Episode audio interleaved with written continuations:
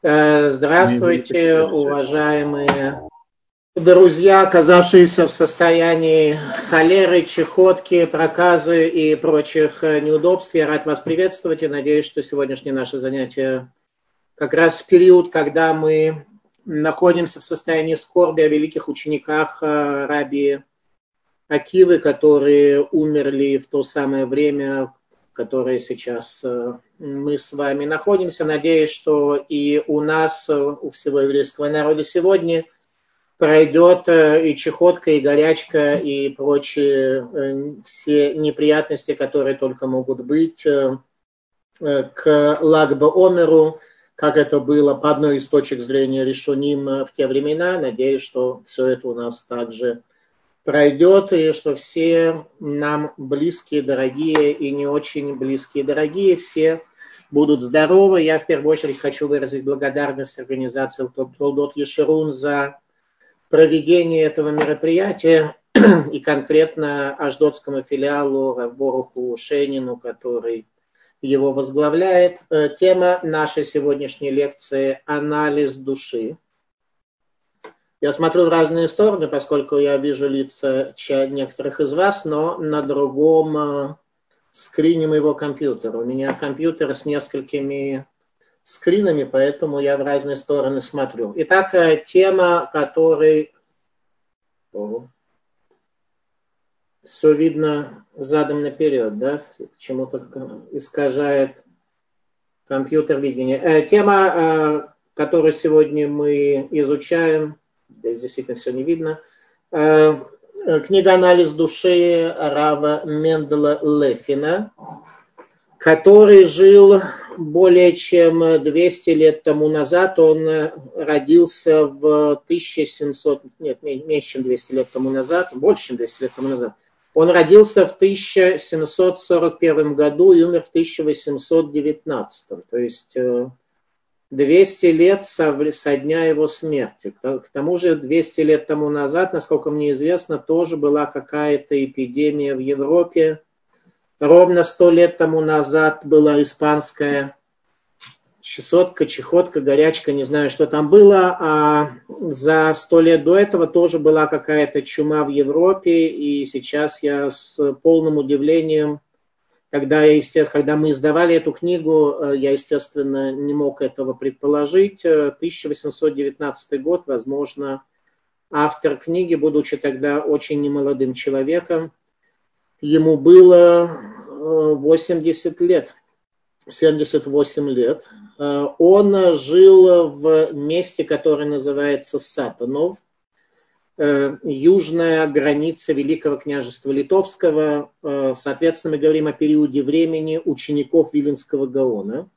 Сам автор книги Равлефин, насколько мне известно, с Виленским Гаоном не встречался, но он э, был очень близок с учениками Виленского Гаона и, в частности, учился в литовском Кололе, который был в местечке Устье, неподалеку от Могилева.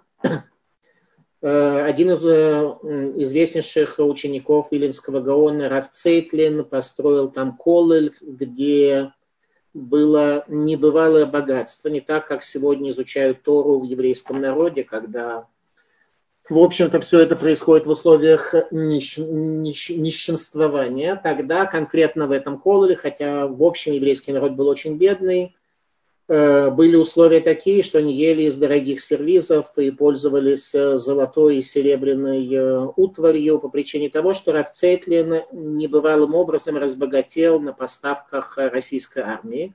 Изначально он был очень бедный человек, но смог небывалым образом разбогатеть и все свои деньги, не 10% и не 20%, а все свои средства он вложил в изучение Торы – и одним из таких центральных мест было местечко Устье возле Могилева, где он выкупил э, усадьбу помещиков, который основал Колель, в котором учился, в частности, Равлефин. И тогда он писал книгу «Хижбон Нефеш. Анализ души». Э, речь идет о книге Мусара, о древней книге Мусара еще до того, как э, об этом начали говорить. В чем вообще концепция Мусара? Э, Для начала мусар не имеет ничего общего с понятием еврейской этики. Эм, от, нередко от несведущих людей можно услышать, что мусар – это этика. Несомненно, это в корне неверный перевод со святого языка на греческий и абсолютно не отражает сути этого учения, его понятия и является, соответственно, глубочайшим заблуждением. Наш народ никогда не разделял философии эллинизма, греческого воззрения на мир. А у греков как раз существенной частью их философии была именно этика. И различие между мусаром и этикой как раз и отражает полярность во взглядах на мир и душу человека между Израилем и народами греко-римской цивилизации. Мусар – это учение раскрывающего Творца в мироздании, приводящее людей к возвышенной духовной жизни, а этика замена Божественного Завета набором неких принятых людьми решений о правилах жизни для своего собственного мнимого, мнимого блага и пользы в этом мире, из которого они полностью вытеснили своего Создателя.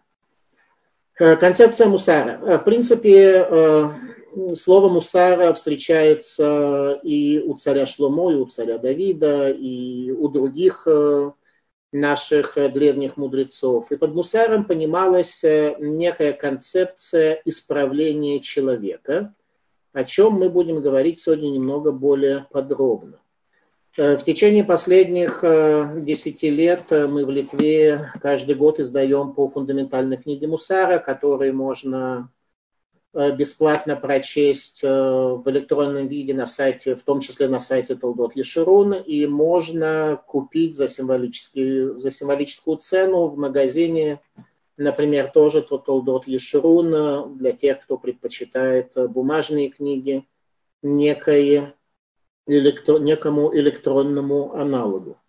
Соответственно, э, для начала постановка вопроса. Что такое мусар, зачем он нужен и почему раб Исраиль Салантер, который был основателем учения и некоторые называют движение, я лично не люблю слово движение, учение меня вполне устраивает.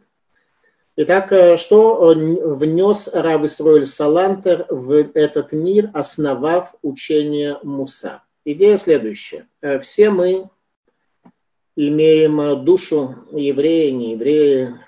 У каждого из нас душа неповторимая, индивидуальная, как то сказали наши мудрецы, что Всевышний души людей э, печатает э, на одном монетном дворе, но при этом каждая душа выглядит совершенно иначе, является совершенно другой и неповторимой.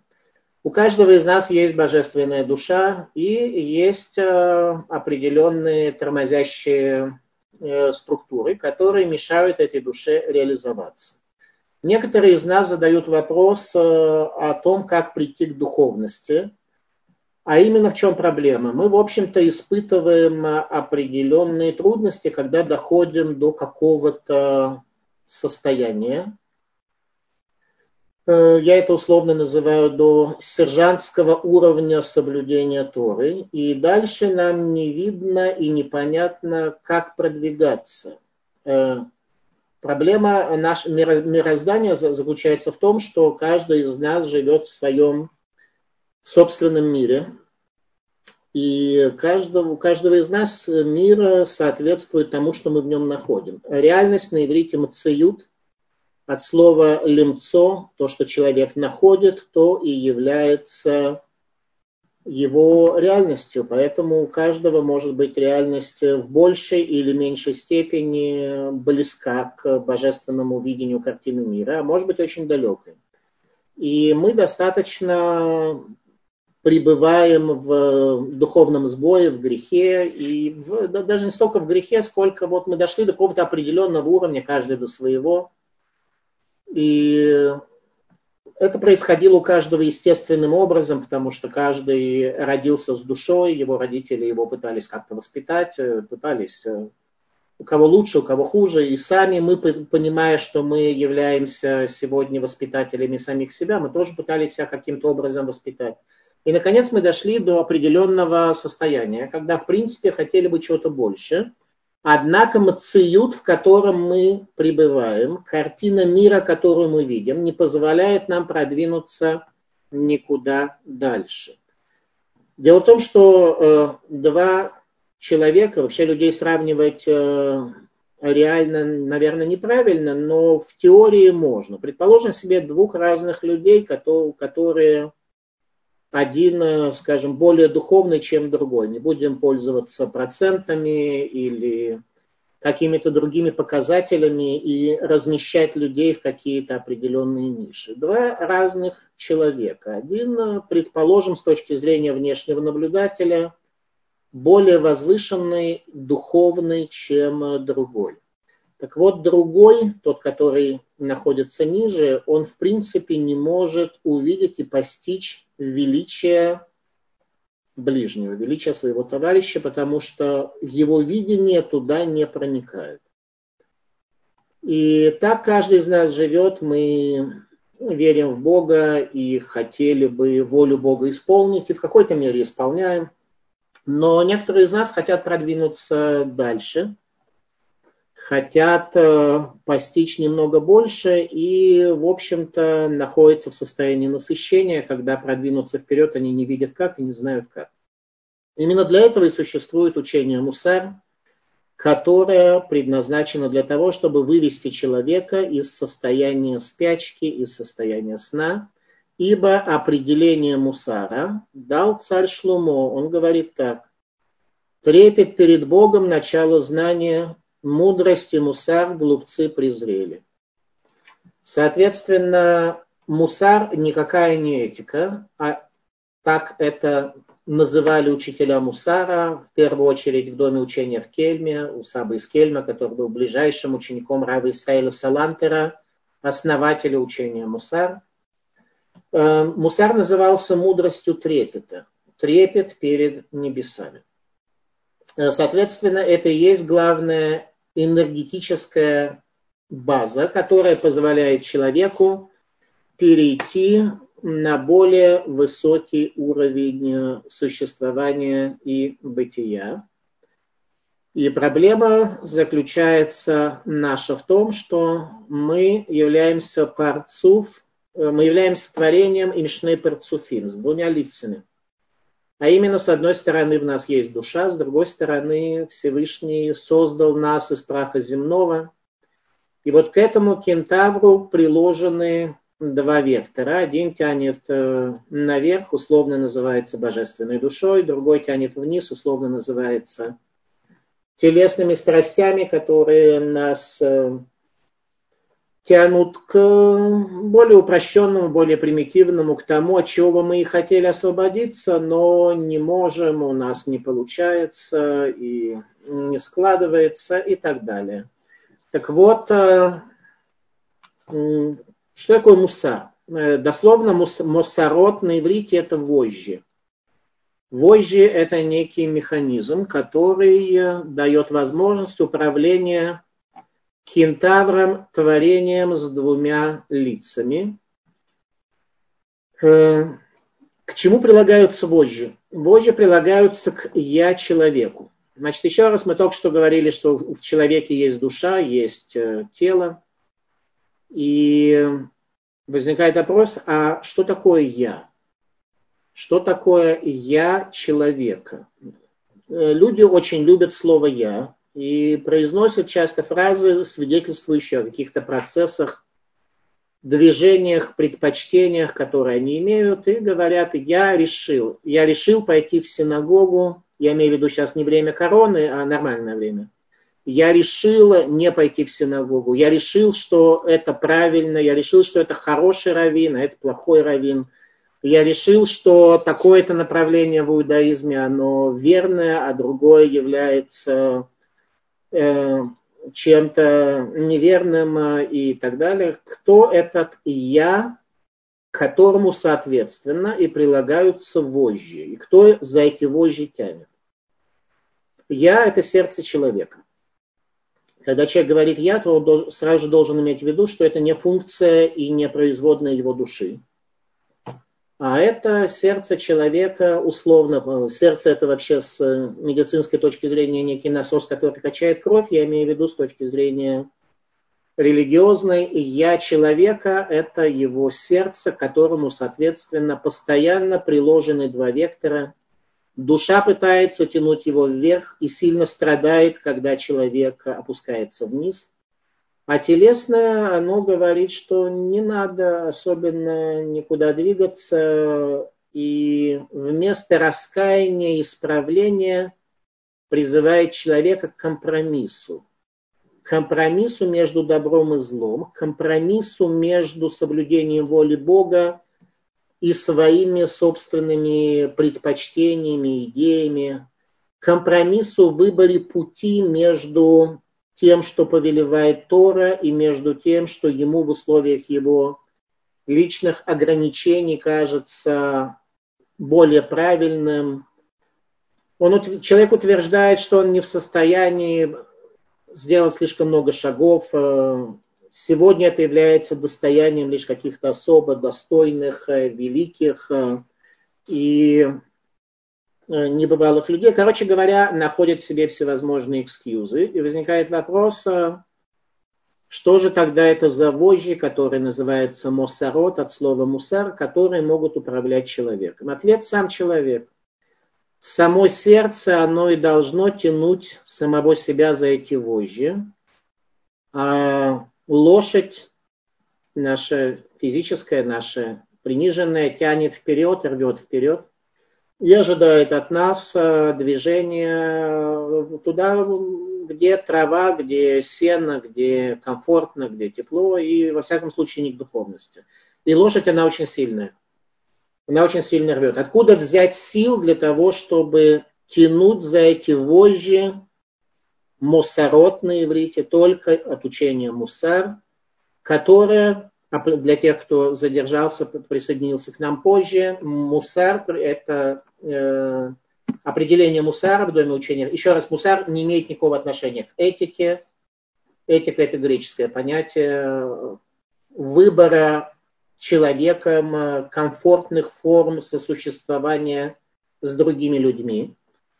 Соответственно, э, мусара – это обретение трепета перед небесами. В тот момент, когда трепета не в смысле страха за наказание, хотя это тоже составляющая мусара. Э, речь идет о трепете от величия Бога, который раскрылся перед тобой.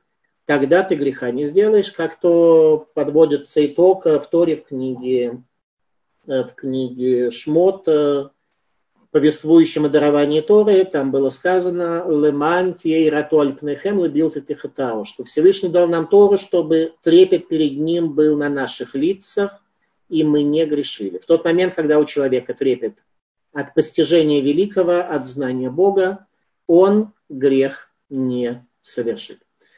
Э, простой пример. Э, если вы встретите великого человека, а трепет к мудрецам Торы э, должен быть того же характера, того же происхождения, что трепет к Богу. Как то прямо сказано в Торе, «Эдгашем тирау» перед Богом, перед Господом Богом вашим трепещите. Возникает вопрос, зачем приводится слово «эд», которое всегда в Торе что-то включает, это пришло включить мудрецов Торы, что трепет перед мудрецами Торы должен быть таким же. Но я говорю о чем-то очень простом. Сейчас немного пофилософствовал. Теперь более простое объяснение этой концепции. Э, если вы находитесь в обществе великого человека, который действительно затрагивает вашу душу. Не великий, потому что так написано в религиозной газете, а человек, который является раввином, слово которого для вас как слово Бога живого, то в тот момент и даже короткое время после этого вы греха не совершите. Шалом Соломон. О, во всяком случае, я убедился, что слышат. Это тоже не так уж э, плохо. В тот момент мы греха не совершим, когда величие раскрывается перед нами. Соответственно, это и есть концепция мусара. Раскрыть Бога таким образом, чтобы трепет был на наших сердцах. Еще раз обратите внимание, на чем? На наших сердцах, и мы бы не грешили. Э, э, люди стремятся к духовности. Возникает вопрос, как к этому прийти и как образ великих людей, о которых рассказывает нам еврейское учение, может нам помочь в достижении наших задач. Итак, еще раз для тех, кто опоздал, э, книга э, «Анализ души» Рава Мендела из Лефина из местечка Сатанов, который сегодня находится э, в Украине, на Украине точнее, а когда-то был на южной границе Великого княжества Литовского. И эту книгу Рав Исраэль Салантер сделал второе издание этой книги в Вильне, поэтому мы издали эту книгу на русском языке, работали над этим два года. И эту книгу можно прочесть либо в электронном виде на сайте Толдот.ру, либо ее приобрести в бумажном виде в магазине Толдот.ру. Итак, э, в этот шаббат мы читали с вами Автору, о том, как э, царь Давид перевозил э, перед строительством храма его сына, перевозил царь Давид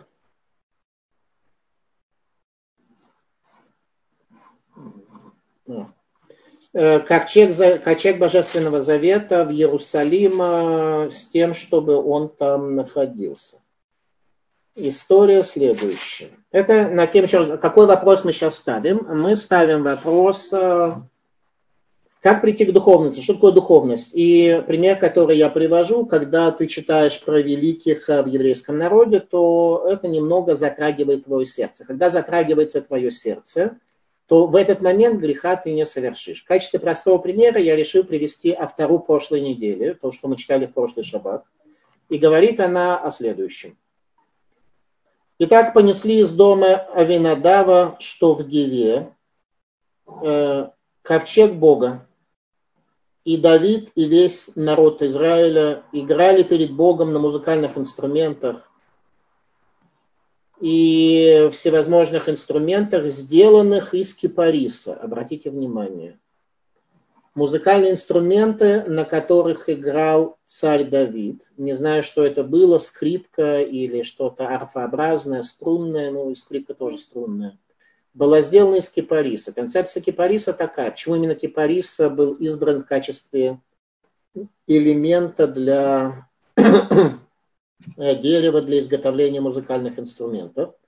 О кипарисе сказано, что если его согнуть так что вершина его будет касаться его корня, то он не сломается.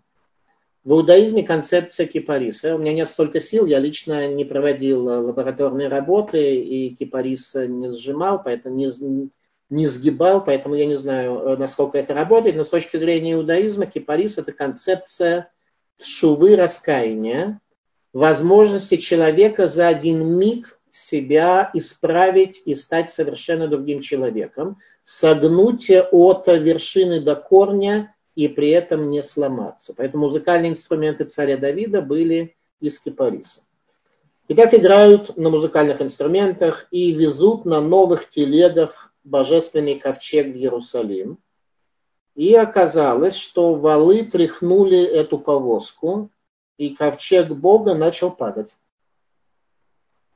И был там человек по имени Уза, который ковчег Бога подхватил, чтобы он не упал.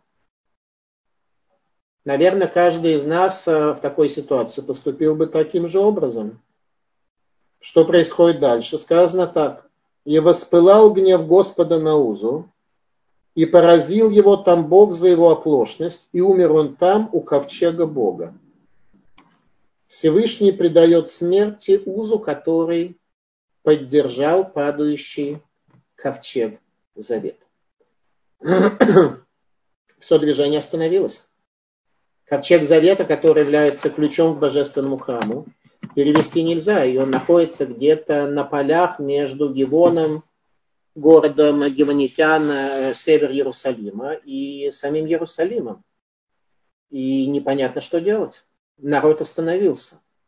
По причине того, что если еврей делает доброе дело, и у него происходит какой-то сбой, то в такой ситуации все движение останавливается. Дальше, дальше двигаться нельзя. Обратите внимание, сегодня Бог на, нам по многу раз дает всевозможные уроки, удары, указания. Он раскрывает свою руку перед нами, а мы отказываемся понять, отказываемся принять эти события, отказываемся их э, каким бы то ни было образом воспринять. Нам все это кажется случайностью.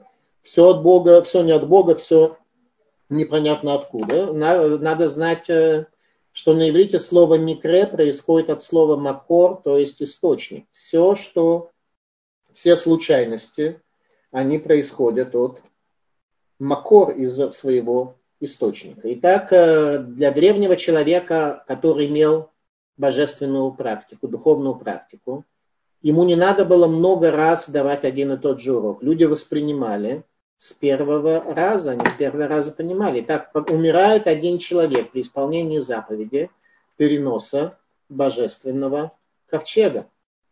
Что делать дальше?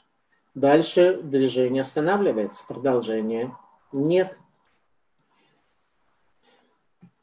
Э, и не захотел Давид перенести ковчег к себе в город и повернул к дому Оведы дома в Гад. И оставался ковчег Господа в доме Оведы дома три месяца. Возникает вопрос, еще раз погибает еврей, который попытался спасти ковчег от падения. И царь Давид понимает, что в Иерусалим не надо, а к Уведы дому надо.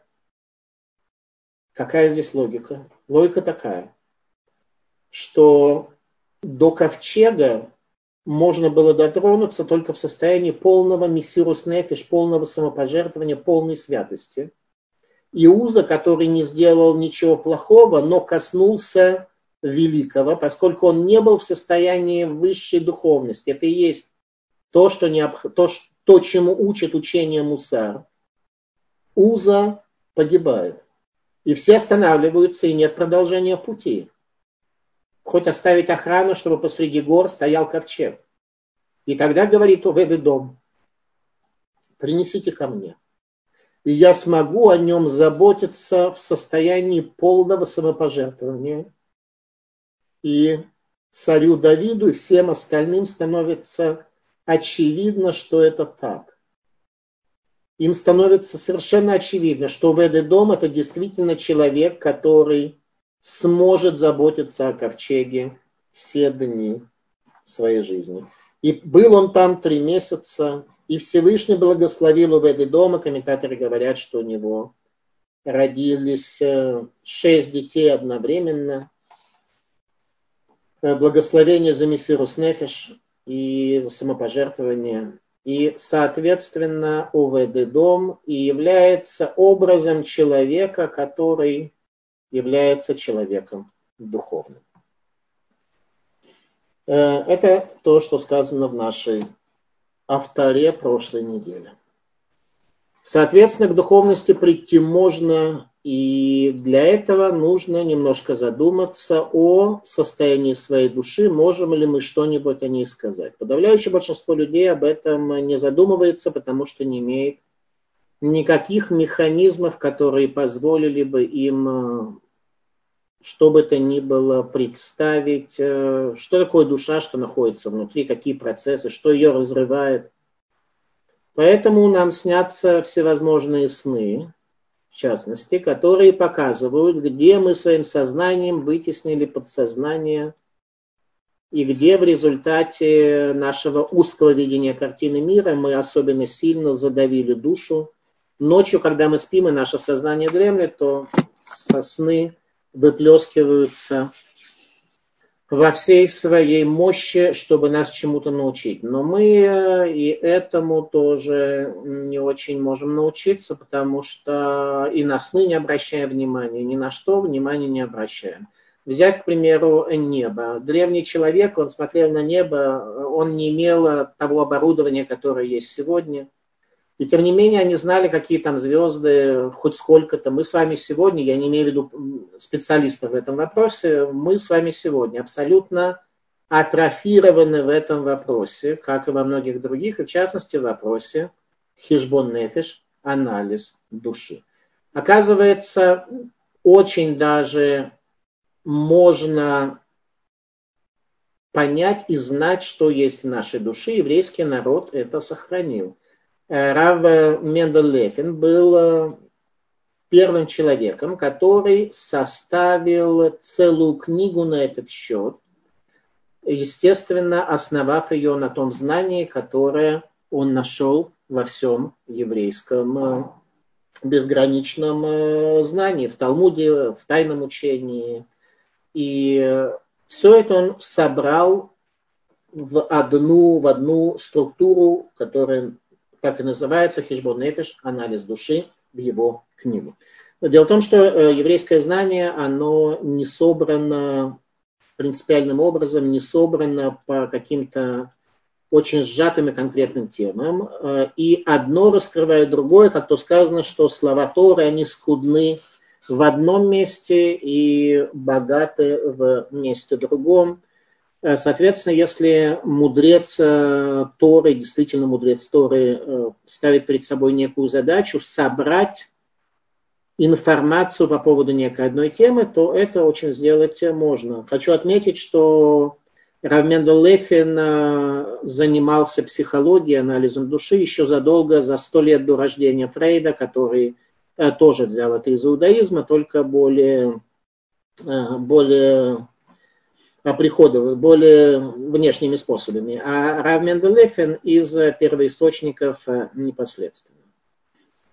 Э, соответственно, анализ души. Человек, который себя не довел до определенного уровня, в еврейском народе находиться не имеет права. Откуда мы это знаем? Из нашей недельной главы. Наша недельная глава Тазрея Мицора говорит о прокаженных, Э, проказа, которая была там, она не была заразна физически, то есть это не вирусы и не бактерии. Но, тем не менее, человек, который оказывался прокаженным, должен был покинуть еврейский лагерь по причине того, что и его болезнь, да, была заразная, но она была духовно заразная. А именно э, он передавал заразу через искаженное, через свое искаженное видение творения – и благодаря по причине своего суждения о творении, которое называется злоязычием. Посему Тора повелевает отправить прокаженного на карантин за пределы еврейского стана, чтобы он не причинял духовного вреда, э, духовного вреда общине Израиля, находясь в ее среде. Кто определял наличие болезни? Каген, который служил в божественном храме, где раскрывалась истинная реальность. То есть начнем с того, что каждый из нас э, вообще э, совершенно не автоматически имеет право на пребывание в общине Израиля, а требуется, чтобы он был не прокаженный. Конечно, сегодня уголовный и гражданский кодекс всех стран нашего проживания обеспечивает э, возможность любому прокаженному жить, где он хочет в своей собственности, принимать участие в выборах, писать в газетах и так далее. И это называется влияние Эревраба, то есть той примеси, которая чужда примеси, которая вместе с еврейским народом пришла в землю, в землю Израиля. В результате сегодня мы действительно в болезненном состоянии, прокаженном находимся. Так вот, еще раз, прокаженный не имеет права благодаря, по причине своего видения картины мира находиться в еврейском народе, а наличие болезни определял Каген, который служит в божественном храме, где раскрывается истинная реальность. Постановка вопроса. Постановка вопроса об анализе души. Э, работа непростая. Э, концепция Раба Лефина была следующая. Он выделил в своей книге 13 определенных э, духовных качеств, которые являются первичными для него. Теоретически каждый может выбрать э, другие качества или часть этих качеств. И он призывает работать по неделе, по две недели над каждым из этих качеств. Э, метод очень простой. С утра, когда человек просыпается, он размышляет на эту тему. И вечером перед сном он подводит короткий итог тому, не произошло ли у него где-то сбоя на протяжении всей его жизни, всего этого дня прожитого, в аспекте того качества, над которым он сегодня работает. И так повторять несколько раз, несколько этапов. 13 качеств он выбирает. Э, они приводятся в книге, я, может быть, позже и вам э, зачитаю. Книга, еще раз для тех, кто задержался, «Анализ души». Э, здесь искривляет, компьютер искривляет буквы, они являются отраженными. Ну, в всяком случае, здесь написано Рав Менделефин, анализ души, хижбон нефиш, чудесное средство для излечения духовных качеств для излечения духовных качеств. Обратите внимание, э, как есть у, у людей физические болезни, также есть и болезни духовные. Духовные болезни, э, они очень существенно, они приводят людей к полному сбою потери в жизни. Э, простейший пример. Иногда вы встречаете человека, который, как и все мы, стремится к счастью. И вы смотрите на этого человека и видите, что он совершенно болен он совершенно, э, мышление у него искаженное, э, сердце у него воспринимает совершенно тупым образом. И вы разговариваете с ним, и вы понимаете, что он всего этого не видит и не понимает. Вы видите, что этот человек э, согласится, несомненно, что у него есть какие-то недостатки. Все мы, если к нам мягко подойти, то мы все согласимся, что у нас есть какие-то недостатки, и что-то нам не хватает. И мы думаем, что вот если эту мелочь мы бы исправили, то тогда все было бы хорошо. Ну, в целом, каждый из нас смотрит, что в целом наша жизнь более-менее так нормальная по большому счету. Ну, да, конечно, мы застряли. Мы хотели бы в рамках служения Богу продвинуться немножко больше, но, но и так тоже не, не так уж и страшно. Все более-менее работает в целом. Э, так вот, иногда вы видите такого человека и понимаете, что он не прав, что ему нужно настолько себя перест... настолько лечить себя нужно, что обладая, если бы, не дай бог, вы, вы сейчас получили бы его качество, вы бы пошли повесились тут же на ближайшей пальме, березе, что у вас там находится в месте вашего проживания. Я ни в коем случае никого не призываю совершить э, грех э, самоубийства самоубийство это очень такое же, как убийство. Я просто образно выражаю свое, свое мнение о том, что мы не понимаем состояние нашей болезни, как об этом говорит пророк Ишаяру. Пророк Исаия, Пецава, Хабурау, Макатрия, Лозар, Волохабаша, Волорукака, Шемин, что у нас и болезни, и раны, мы это читаем в шаббат перед 9 ава. И мы не обрабатываем это и не лечим наши болезни фундаментально, не понимаем вообще, о наличии этих болезней. Соответственно, что нужно сделать для лечения своих э, болезней? Об этом сказали наши мудрецы. Кто свободен, только тот, кто занимается Торой. Я, честно признаться, много лет не понимал сути этого высказывания. Э, что значит свободен тот, кто занимается Торой. Наоборот, свободен тот, кто, у, которого, у кого нет никаких ограничений. Чем меньше у тебя ограничений, тем более ты свободен. Тора, в которой нет ни одного права, есть только обязанности.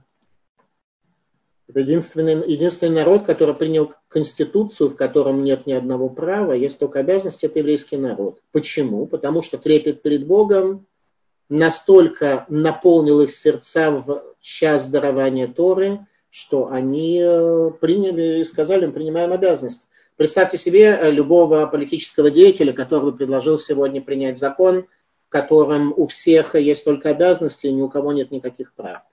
По всей видимости, за него бы не проголосовали. А за Моше Рабейну э, проголосовали и сказали, да, коль Маша, Маша Марашем нас Нишма. Все, что сказал Бог, мы примем и исполним. Детали не важны, потому что тот трепет, который мы увидели на горе Синай, он оказывается достаточным.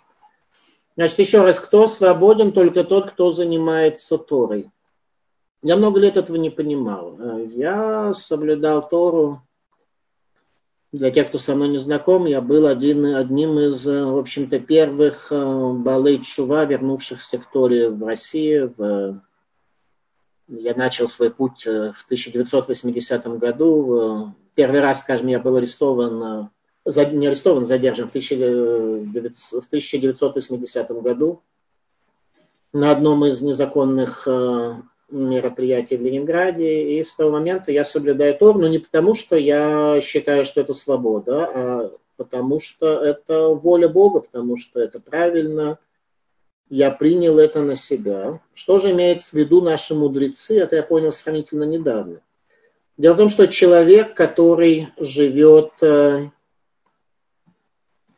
человек, который живет э, без Торы своими качествами, своими, своим естеством он совершенно не свободен, а скован своей природой и своим естеством. Простите меня за повторение. Иногда не надо искать синонимов, а вполне достаточно э, повторить это и не один, а десять раз. Э, люди могут жить либо своим естеством, в которых есть в котором есть добро и зло, и тогда они не свободны, они рабы своего естества. Вот оно-то и сковывает каждого из нас, и оно-то и создает у нас ситуацию, когда мы не можем продвинуться вперед. Кто свободен? Только тот, кто занимается Торой. Он может расковать себя, и он может быть не пингвином черно-белым. Это высказывание наших мудрецов. Равмендел Лефин жил задолго до Фрейда, как мы уже сами сказали. Он был, э, относился к поколению учеников Виленского Гаона. В этом году трехсотлетие со дня рождения Виленского Гаона. И э, Рав Исраэль Салантер издал в Вильне его книгу, отмечая следующее.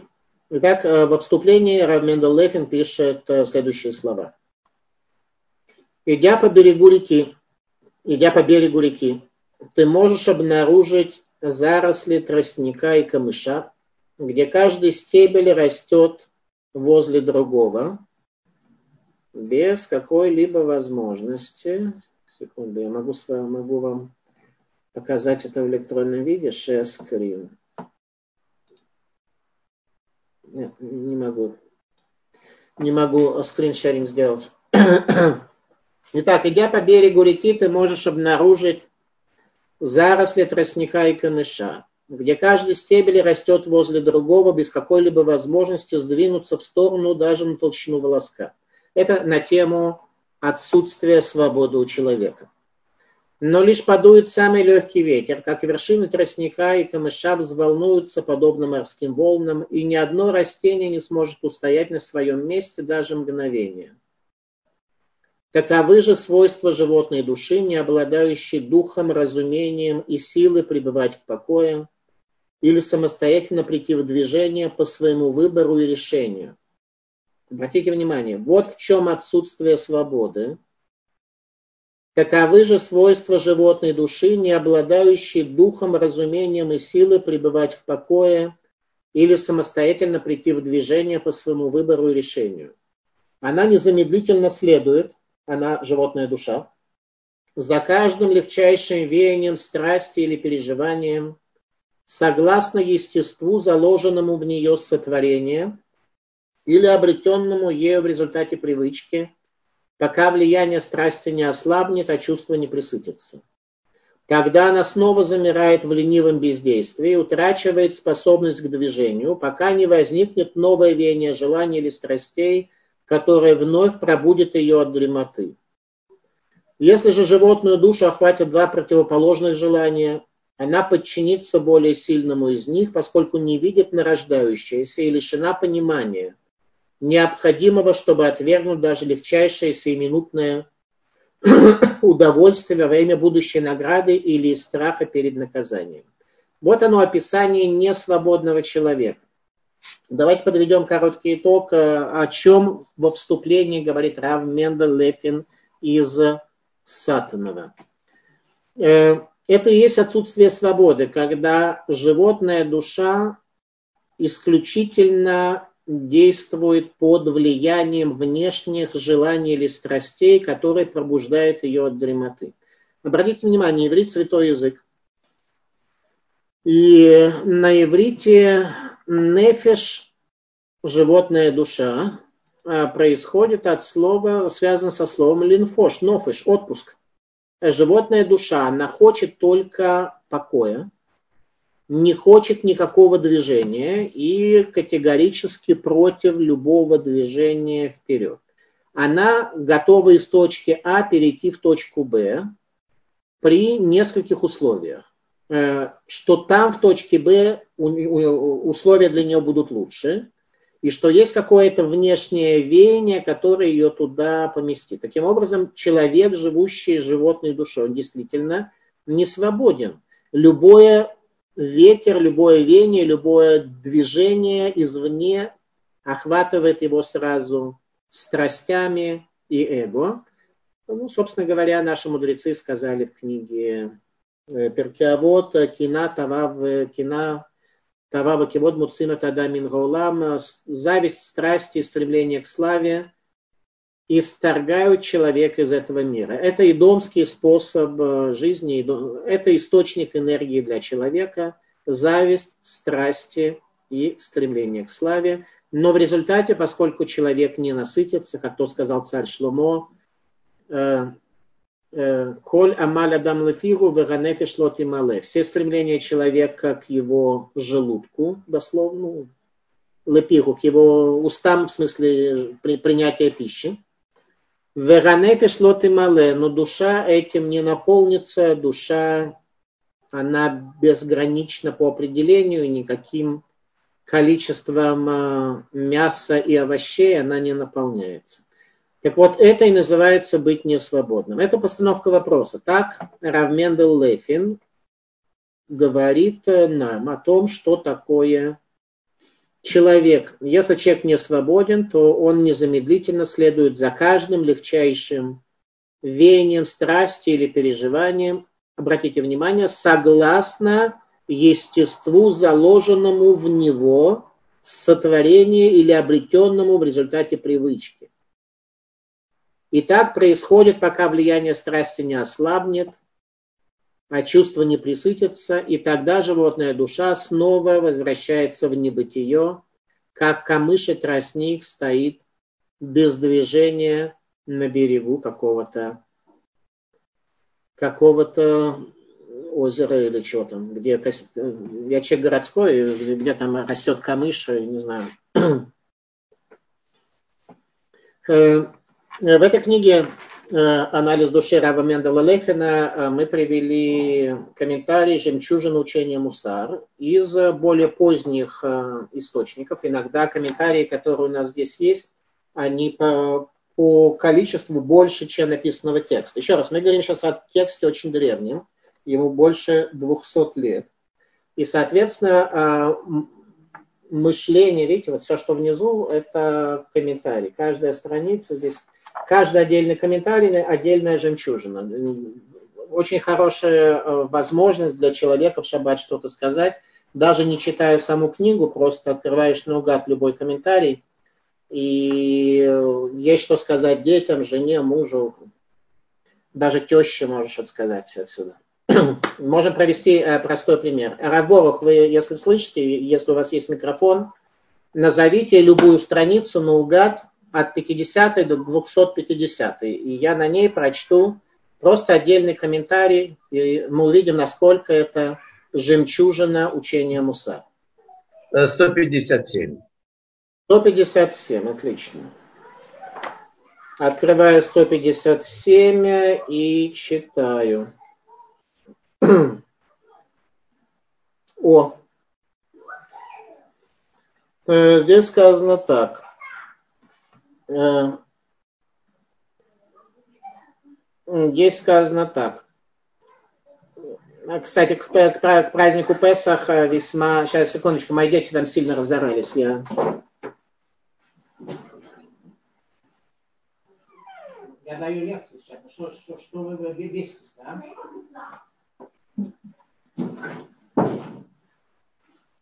Так, мои дети сейчас выясняют отношения, кто, э, кто э, с кем. Э, Рабух, а можно другую страницу? Здесь слишком длинный комментарий, 157 к тому странице, к тому же это комментарий, это повествование из Талмуда, очень длинное. Мы займем, это нам займет много времени. А можно другую страницу?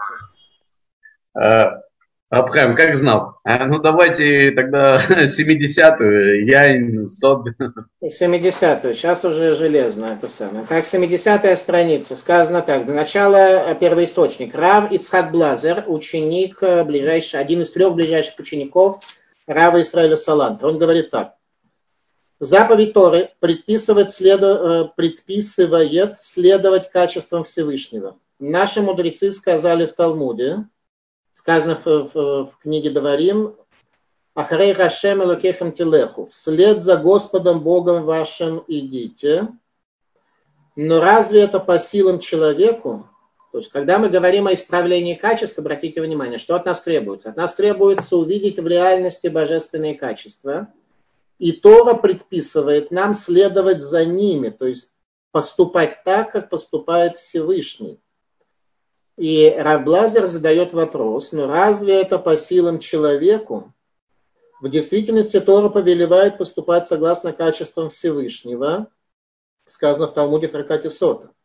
Если мы задумаемся о божественных путях и качествах, то увидим, что даже в тот момент, когда человек совершает грех и нарушает волю Творца, Всевышний дарует ему добро и охраняет его жизнь. Ведь без его поддержки невозможно просуществовать и мгновение. И человек должен руководствоваться этим в отношениях с теми, кто его огорчил или причинил ему вред. Рав Салантер всегда следовал этому в повседневной жизни, да последуют праведные его путям. Вот, пожалуйста, жемчужное учение Мусар. Еще раз.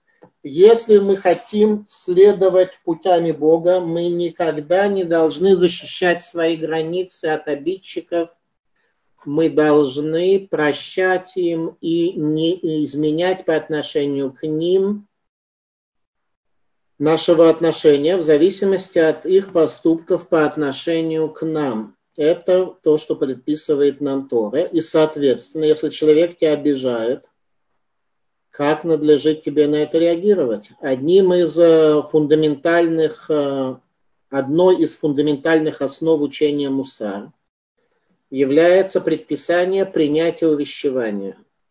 Каждый человек в этом мире, э, Всевышний его неспроста допустил до тебя. Если есть кто-то, кому ты сильно не нравишься,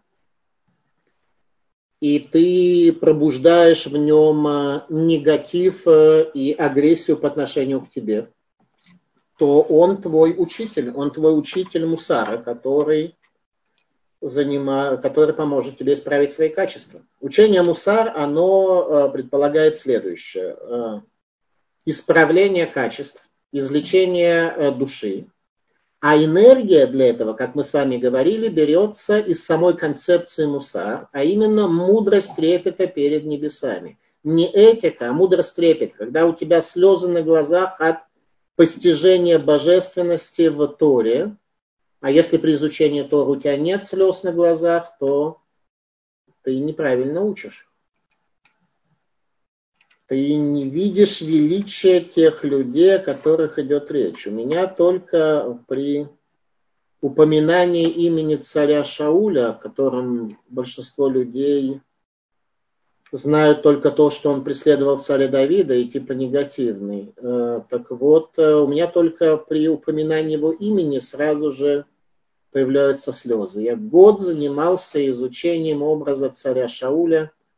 Э, кто хочет, в Толдот Ешурун на сайте есть диск про царя Шауля и царя Давида с моими лекциями, которые я посвятил, которым я посвятил три года моей жизни. С утра до вечера, практически три года я работал над книгой пророка Шмуэля, изучая образ царя Шауля и царя Давида. В первую очередь царя Шауля. Так вот, э, если у вас не стоят слезы, вы учитесь неверно. И эм, это означает, что трепет перед небесами не возникает. А тогда нет энергии. Если есть трепет перед небесами, грех человек не совершит. Откуда мы это знаем? Из того, что из того, как Тора подводит итог дарования Тора на горе Синай.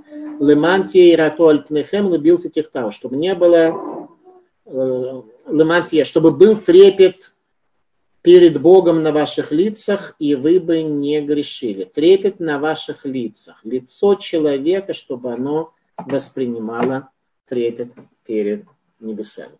Таким образом, еще раз, концепция мусара это никакая не этика греческая, концепция мусара это исправление себя, это исправление себя, исправление недостатков своей души посредством, посредством обретения трепета перед небесами. А, в, тайной, э, в книге «Тайного учения Шевитель», это одна из книг э, близких к Мусару, которую мы издали в Литве, соответственно, тоже есть на сайте Толдотру, и можно купить там же в бумажном варианте. Э, Магариль Блох, глава Ишивы Тельс, одной из величайших Ишив Литвы всех времен, он говорит так. Э, в этом и состоит преимущество человека перед животным. То есть в чем в этом, что он свободен, что он может быть свободным, если его естество не будет главенствовать и властвовать над ним. В этом и состоит, то есть в освобождении от э, сетей естества и состоит преимущество человека перед животным. Все побуждения животных не связаны друг с другом. Животное действует в соответствии со своей природой, следуя за всяким побуждением, желанием или чувством. Побуждение управляет животным, так как у него нет единого мыслящего и управляющего «я». Поэтому все его действия инстинктивны и неконтролируемы. Поэтому если мы действуем из, под влиянием своего внутреннего естества или из внешних э, побуждений, то образа человека в этом нет. Э, человек создан по образу Бога. Бог э, раскрылся в этом мире в аспекте своего влияния, а не в аспекте подверженности внешнему влиянию. То есть если человек подвержен влиянию извне, то он утрачивает в первую очередь образ Бога и всевозможные, любая эмоция, которая охватывает человека, она делает его рабом. Как положительная эмоция, так и отрицательная. Если кто-то э, вас разгневит, то гнев захлестывает вас, и вы оказываетесь э, рабом гнева. Соответственно, ваше поведение, ваше мышление в этот момент э, будет всецело захлестнуто этой эмоцией. Если наоборот, даже хорошая, казалось бы, эмоция, вам кто-то лесть, килограмм лести вам выдаст э, одним пакетом. Вам будет очень приятно. И вы тоже охвачены какой-то эмоцией, и она тоже лишила вас э, свободы и лишила вас возможности трезво действовать. Э, мусар не, не отменяет человечность не отменяет э, эмоции, не отменяет, э, не отменяет э, душу, человечность. Не знаю, найдите еще какие-то синонимы, которые могут быть здесь релевантные. Но при этом мы должны контролировать себя, что является уместным в этот момент, а что нет сказано, что нельзя быть милосердным по отношению к злодеям и нельзя быть жестоким по отношению к праведникам. Если человек все меняет, если в зависимости от того, как злодей на него посмотрит, если злодей выдаст ему лести в большом количестве, и он будет к нему милым, то это значит, что злодей тобой манипулирует. И любое, любое состояние эмоций, оно лишает человека свободы и делает его зависимым. Э, э, Виленский Гаон, мы упомянули же про Виленского Гаона, э, который... Виленский Гаон задает вопрос, почему в Торе не написана заповедь о исправлении человеческих качеств? Есть в Торе только одна заповедь, только одно предписание, не быть высокомерным. Даже не помню, где об этом сказано. где сказано про, высокомерие, хороший вопрос, не знаю. Но это то, что говорит Вилинский Гаон. Э, Все остальное не сказано. Вилинский Гаон дает следующее объяснение э, в связи с этим. С точки зрения мудрецов Мусара, человек, не исправивший себя и не удостоившийся возвышенных духовных качеств, принципе не может прийти к цельному служению Творцу.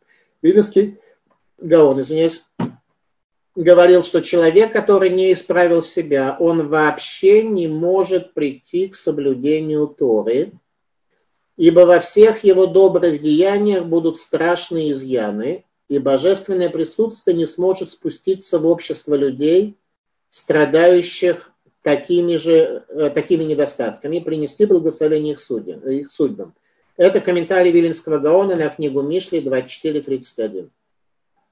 Ибо во всех его добрых деяниях будут страшные изъяны, и божественное присутствие не сможет спуститься в общество людей, страдающих такими недостатками, и принести благословение их судьбам.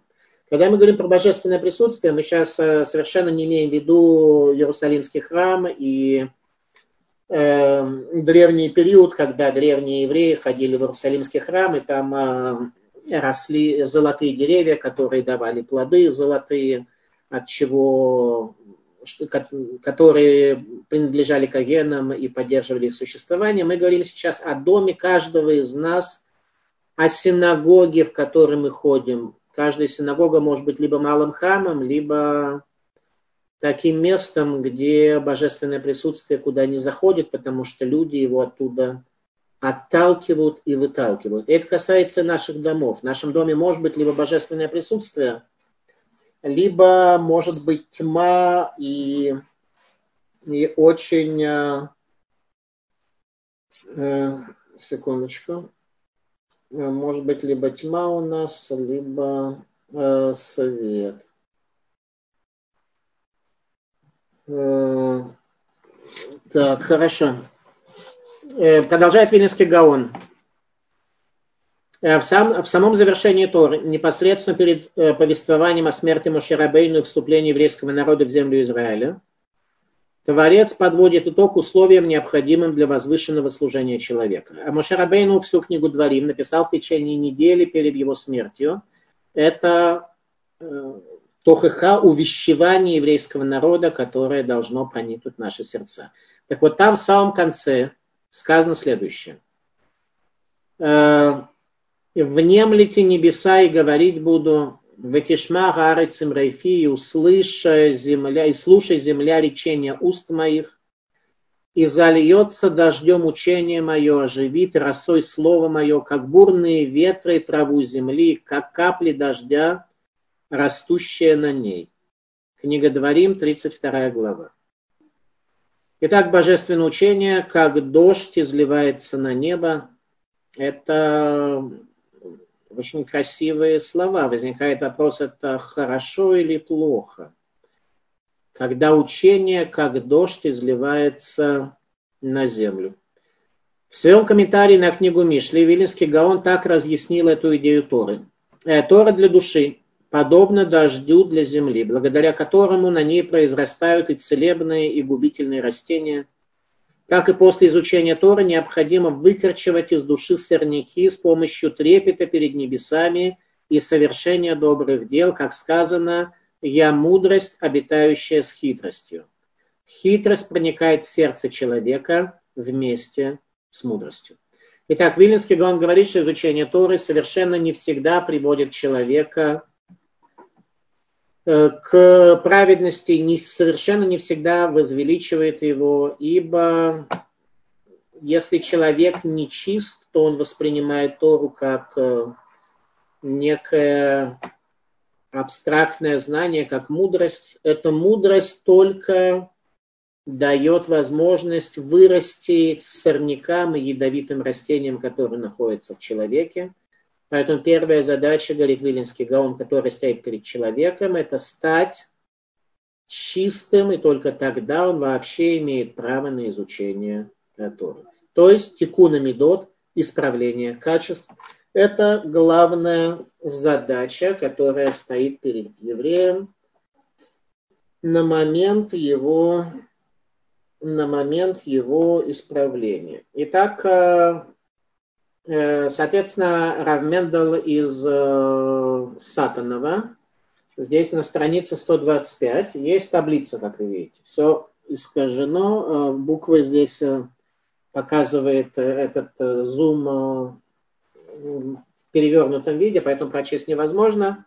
На самом деле вы видите таблицу, в которой, в частности, он призывает заполнять недостатки точечками, сколько раз в исправлении этого качества был недостаток. Сверху идут э, э, дни недели и э, качество души, над которым человек работает. Он предлагает 13 качеств, которые были актуальны 200 лет тому назад для человека. Я не знаю, мне кажется, что сегодня они тоже актуальны в полной мере, но а, может быть, э, кто-то э, решит составить себе, если вы захотите действовать этим методом, для чего необходимо, естественно, прочесть внимательно эту книгу. Может быть, э, мы посвятим этому не одно задание, в рам... не одно занятие в рамках Толдот Лишарун, а несколько, посмотрим. В том числе это от вас зависит, будет ли это для вас интересно. Можем изучать другую книгу Мусара – Итак, 13 э, возвышенных э, э, божеств, 13 возвышенных качеств человека, которые нужно исправлять. Еще раз, метод с Раба Лефина в течение дня быть внимательным, работать над одним качеством в течение недели, быть внимательным, чтобы не произошло никакого в этом сбоя.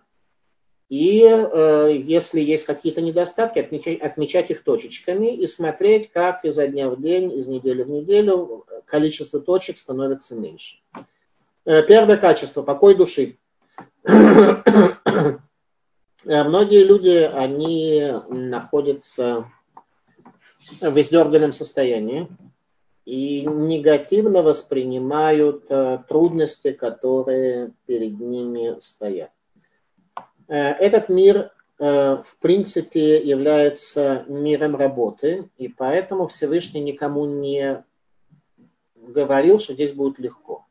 Э, стремление животной души спастись от испытаний и избежать. Учителя Мусари говорили об обратном, что испытания человеку очень полезны, и они, и люди не должны их избегать. Ну, избегать, может быть, и нужно, если они боятся этого. Но, но если испытание уже пришло, то обрести покой души. А именно, э, центральное изречение здесь следующее. Превозмоги себя в малозначимом, как в хорошем, так и в плохом, ибо ничто не должно лишать тебя покоя души. Соответственно, э, э, у нас сегодня здесь 58 человек, включая меня. У каждого из нас свои достоинства, свои недостатки. Кто-то, может быть, находится постоянно в чрезмерном покое души, что тоже, может быть, является недостатком, потому что эм, в этом мире мы должны действовать, мы должны расти, мы должны быть в движении. И покой души в смысле лени и бездействия – это тоже недостаток. Но имеется в виду покой души, чтобы внешние факторы тебя не лишали. Кто-то, может быть, из наших слушателей сегодня как раз э, нуждается в упрочении этого качества. Короче, первое качество, о котором идет речь, покой души. Если ты неделю работаешь над покоем души, то так и поступай. Второе – терпение. Эм, отсутствие терпения свидетельствует о человеке, что он, в принципе, о гневе сказали наши мудрецы, каждый, кто гневается, он как будто поклоняется идолам. Ему почему-то кажется, что мир должен следовать его воззрениям, а это совершенно не так. Поэтому терпение. Если ты не смог избежать несчастья, не усугубляй его бессмысленным страданием. Э, терпи, прими то, что есть, сделай то, что можно. Э, мусар не учит нас бездействию, отнюдь нет. Он не учит нас э, подставлять щеки, если нас бьют, но он говорит о внутреннем, еще раз, все, что здесь сказано, говорится о внутреннем состоянии человека. Понятно, что если э, тебе против кого-то нужно пойти в суд или вызвать полицию, соответственно, Галахе, там, где можно пользоваться полицией, там, где нельзя, то ты должен это сделать. Там, где ты должен э, пойти устроиться на работу или бросить работу, потому что так правильно поступить, ты должен это сделать. мусар не говорит о действиях, которые ты должен предпринять. Никаким образом не ограничивает человека в действиях, которые он должен осуществить.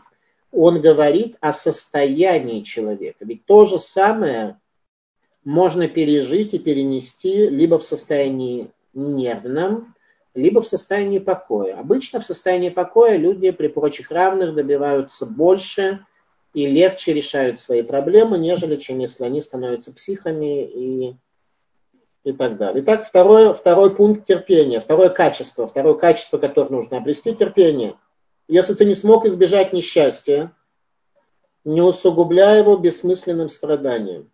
Это краткое изречение о сути этого качества. Третье – порядок. Есть люди, у которых э, порядок, э, даже я бы сказал, чрезмерный. Я знаю одного человека, который моет руки по 30 раз в день. Я сейчас не имею в виду корону, а за 20 лет до короны он уже мыл руки по 30 раз в день. И, наверное, это свидетельствует о наличии какой-то болезни психиатрической. Э, порядок. Все твои деяния и желания должны быть упорядочены, каждое в определенном месте в назначенное время. Все твои намерения ориентированы на будущее. Наш порядок должен ориентировать нас на будущее. У нас должно быть, должен быть хазон, должно быть какое-то видение. В рамках, конечно, упования на Бога, потому что мы сами не определяем свою судьбу, судьбу за нас определяет кто-то другой, но, в всяком случае, у нас должно быть видение в том, что касается нашей деятельности. Усердие. Э, четвертое качество. Все твои деяния должны быть следствием углубленных размышлений. После принятия решений начинай незамедлительно действовать и не ослабь свои руки. Есть люди, которые не могут решения осуществить. Они каждый день принимают по много решений, никакого движения у них нет. Значит, как работать? Человек берет, например, усердие, да, и принимает решение, что в течение дня, э, в течение недели, когда он работает над этим качеством, он будет действовать усердно. И каждый раз, когда он увидит, что у него опускаются руки, он ставит точку э, вот э, в этот вот опубликованный нами календарь своей деятельности. У него произошел сбой. Так он смотрит день за днем. Иногда люди так работают месяцами, и нет никакого результата. А потом вдруг результат появится. Короче говоря, идея простая. Если не работать над собой, то останешься таким, как есть. Ну, плюс влияние возраста, старости. Короче говоря, в случае отсутствия движения мы только падаем вниз, и у нас только, только старение происходит э, наши способности, ослабление, ну, старение, короче, старение, ослабление и все остальное. Э, чистота, следующий фактор. Следующее возвышенное качество души. Чистота. Да не будет пятна и изъяна на твоем имуществе и твоем доме, и тем более на твоих одеяниях и теле. Если кто-то балаганист, у него дома бардак, э, и в душе бардак, и одежда разбардачена и так далее, то нужно за это взяться, чтобы у него было хорошо. Скромность. Всегда стремись учиться знанию каждого, замечая свои недостатки и исправляя их. Так ты перестанешь обращать внимание на свои достоинства и научишься не замечать недостатки ближнего. Скромность. Стремись не показать себя, а научиться чему-то у каждого. Мы живем в интереснейшем мире, в богатейшем мире. Взять, к примеру, рынок Махане Иуда, но сегодня люди, ну, скажем, раньше, да, сегодня не знаю, там э, приходят люди туда за овощами, покупать овощи. Туда приходят и судья иногда может зайти, и какой-нибудь известный адвокат, и ученый, известные, и раввины большие.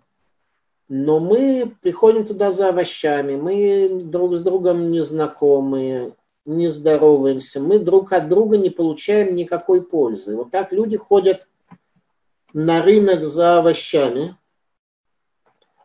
и все. Полные, то есть они ничего не извлекают из этого мира – Поэтому обратите внимание, какое для этого нужно свойство? Скромность.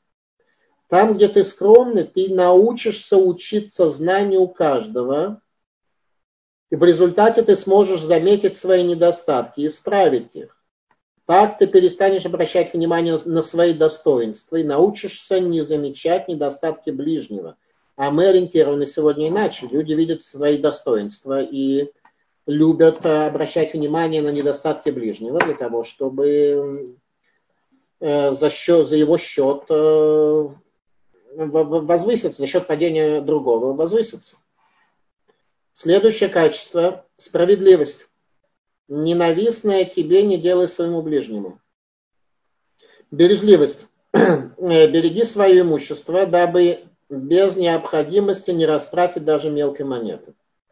Кому-то, может быть, это не актуально, кто-то, может быть, и так э, э, скупой, и ему, наоборот, нужно э, не исполнить на своем примере э, то, что сказал, сказано в Кавелет о том, что скупцу, не помню дословно, как там сказано, скупцу дал Всевышний качество э, собирать э, для того, чтобы оставить после себя более достойному, чем он.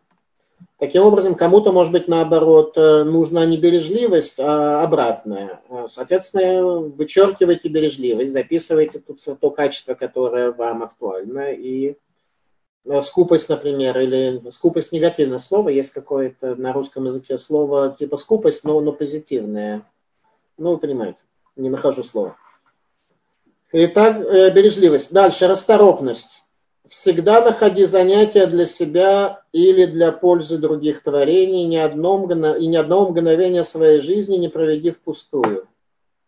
Как мы любим впустую проводить время. У кого есть такая проблема? Работайте над этим. Только чтобы не оказалось, э, э, что вы выберете из этого списка или из другого вами составленного списка какие-то качества, с которыми у вас и так э, неплохая ситуация а самое сущностное, вы не обратите на это внимание. В частности, Саба из Навардок, один из великих мудрецов Мусара, он говорит следующее, что люди своих недостатков настоящих вообще не замечают.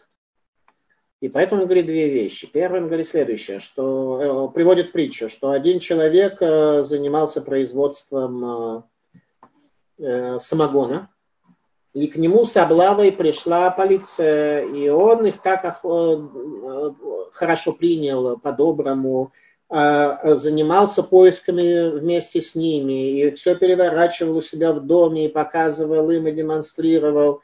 И они были настолько тронуты, что те места, которые он проходил, особо там не копаясь, и они тоже проходили мимо. Таким образом, а, а, не нашли его самогона, и все было замечательно. Так вот, Саба из Наварда говорит, что так устроен каждый человек. Он любит искать то, что у него, в общем-то, в порядке, и совершенно не ищет те проблемы, которые у него действительно есть. Это, это проблема а, номер один. И следствие из этого следующее – это принятие увещевания. Если один, второй, третий человек – вас бьет словами физически, унижает, оскорбляет за что-то определенное, и причем все за одно и то же, а вы защищаете себя, защищаете свои границы, потому что это было сделано недостаточно корректно, не мягко или вообще потому что человеку свойственно защищать себя, то вы отказываетесь от ваших учителей. Они ваши учителя. Причем чем хуже они это делают – тем значит ваша проблема больше, и тем они должны быть больше вашими учителями. Еще раз, когда вы оказываете какое-то воздействие на людей, пытаетесь кого-то в чем-то увещевать, вы должны это делать мы. Почему я говорю вы? Мы, когда пытаемся увещевать кого-то, мы должны это сделать самым э, мягким, э, неунизительным способом. Но когда к нам обращено увещевание, мы должны принять его, причем чем в худшей форме оно к нам обращено, тем больше мы должны его принять, поняв, поняв что чем больше амплитуда оплеухи, которую мы получаем, тем значит э, мы в большей проблеме находимся. Э, умеренность в речи. Прежде чем раскрыть свои уста, э, Рав Ицхак Блазер, рыцарь Петербурге, один из трех ближайших учеников Раби Саволя Салантера, говорил, что язык должен быть самым медлительным органом у человека. Прежде чем раскрыть свои уста, помолчи, задумайся, есть, польза от этого, есть ли польза от этого речения тебе и другим. Спокойствие. Слова мудрецов воспринимаются в спокойствии. Стремись не столько быть праведником, сколько не стать злодеем. Э, человек должен э, стараться передавать, э, транслировать вовне в рамках спокойствия. Истина. Человек должен быть человеком истины. Каждое твое слово должно быть веским. Если человек болтает, не исполняет то, что он говорит и так далее, это один из самых больших человеческих недостатков. Человек должен быть человеком истины, и если этого не происходит, то это очень большая проблема. Истина. Не произнеси своими устами даже легчайшее речение, о котором не засвидетельствует твое сердце, что оно совершенно истина. Отделенность. Мы должны быть отделенными от э, нижних форм бытия. Найди в себе силы преодолеть влечение к разврату и приближайся к своей жене лишь когда твое сознание свободно для исполнения в чистоте заповеди, супружеской близости или повеления плодитесь и размножайтесь. Отделенность касается не только нижних форм разврата, но и любого и принятия пищи. Все это можно делать либо по-скотски, либо возвышенно и утонченно, и это фактор отделенности. Значит, еще раз книга «Анализ души», э, график э, и 13 качеств. Каждое это качество на, на несколько страниц здесь разъясняется в книге. И, соответственно, комментарии внизу из более поздних источников Мусара здесь тоже приводятся. А, книга непростая, написана 200 лет тому назад. И автор э, тогда был, э, жил среди совершенно других людей. Э, кстати говоря, исторический период, о котором идет речь, это э, этот самый, как его звали, э, э Яков Франк, э, лжемессианское движение и Равмендел Лефин в 16-летнем возрасте, или 17-летнем, не помню, будучи одним из э, Илуим, великих людей того времени, он принимал участие в суде против франкистов Э, поскольку тех, э, географически все это происходило именно там. Главные разборки по э, требованию католической церкви происходили в местечке Броды, в городе, городок, наверное, Броды, который находился от Сатанова буквально несколько километров, не знаю, совсем несколько километров от Сатанова, и поэтому именно те раввины, которые там жили, они в основном выступали против э, лжемессианского движения Якова Франка.